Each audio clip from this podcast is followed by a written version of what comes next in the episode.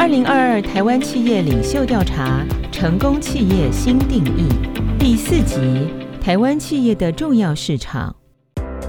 PwC Taiwan 在二零二一年九月到十一月进行二零二二台湾企业领袖调查，综合两百二十四份量化问卷以及十一位企业领袖的访谈结果显示，中国大陆、美国对台湾企业的重要性回升。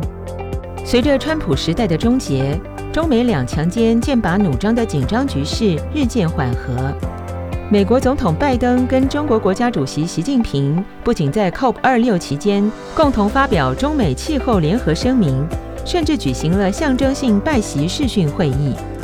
根据二零二二台湾企业领袖调查，中国大陆、美国持续稳居台湾的前两大重要市场或生产基地，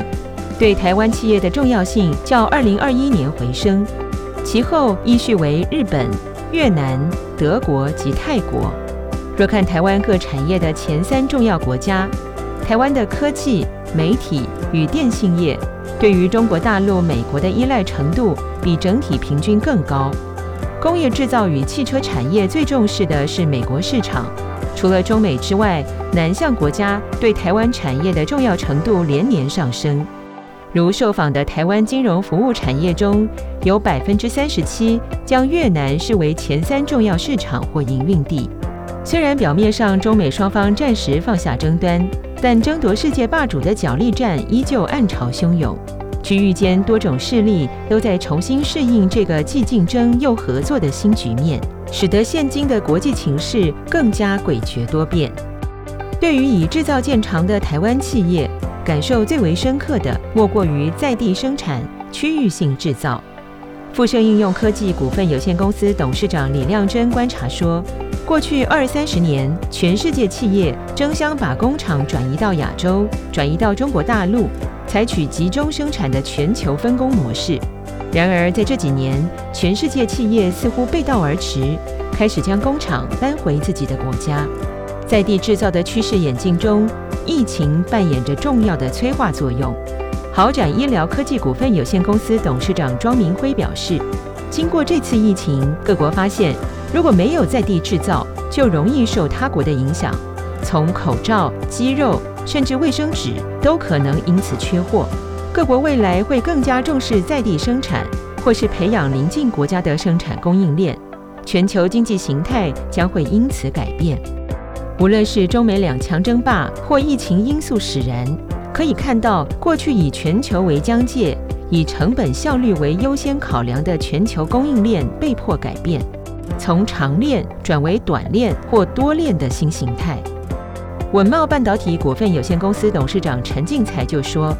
现在产业界不断有货柜短缺、元件长短角等问题出现。若看上游的生产量，其实是充足、产能满载的。但因为区域竞争，可看到华为被封锁，美国汽车晶片短缺，全球的生产供应链正在重新分配。”在地生产的概念逐渐浮上台面。富盛应用科技股份有限公司董事长李亮珍回忆疫情爆发之初说：“面对突如其来的变化，不仅考验每位企业领导人的心理素质，在既有供应链被打破后，也考验跨国经营团队的默契。各地的主管是否被充分授权，能否快速稳住当地营运。”达尔夫生医科技股份有限公司董事长吴义瑞也说：“随着市场越来越分化，企业的策略必须更加细致化。每个市场都要有不同的策略与规划，已经没有一套 one size fits all 的大策略可适用，并预估说，未来由一个总部去遥控各地市场的模式将会越来越式微。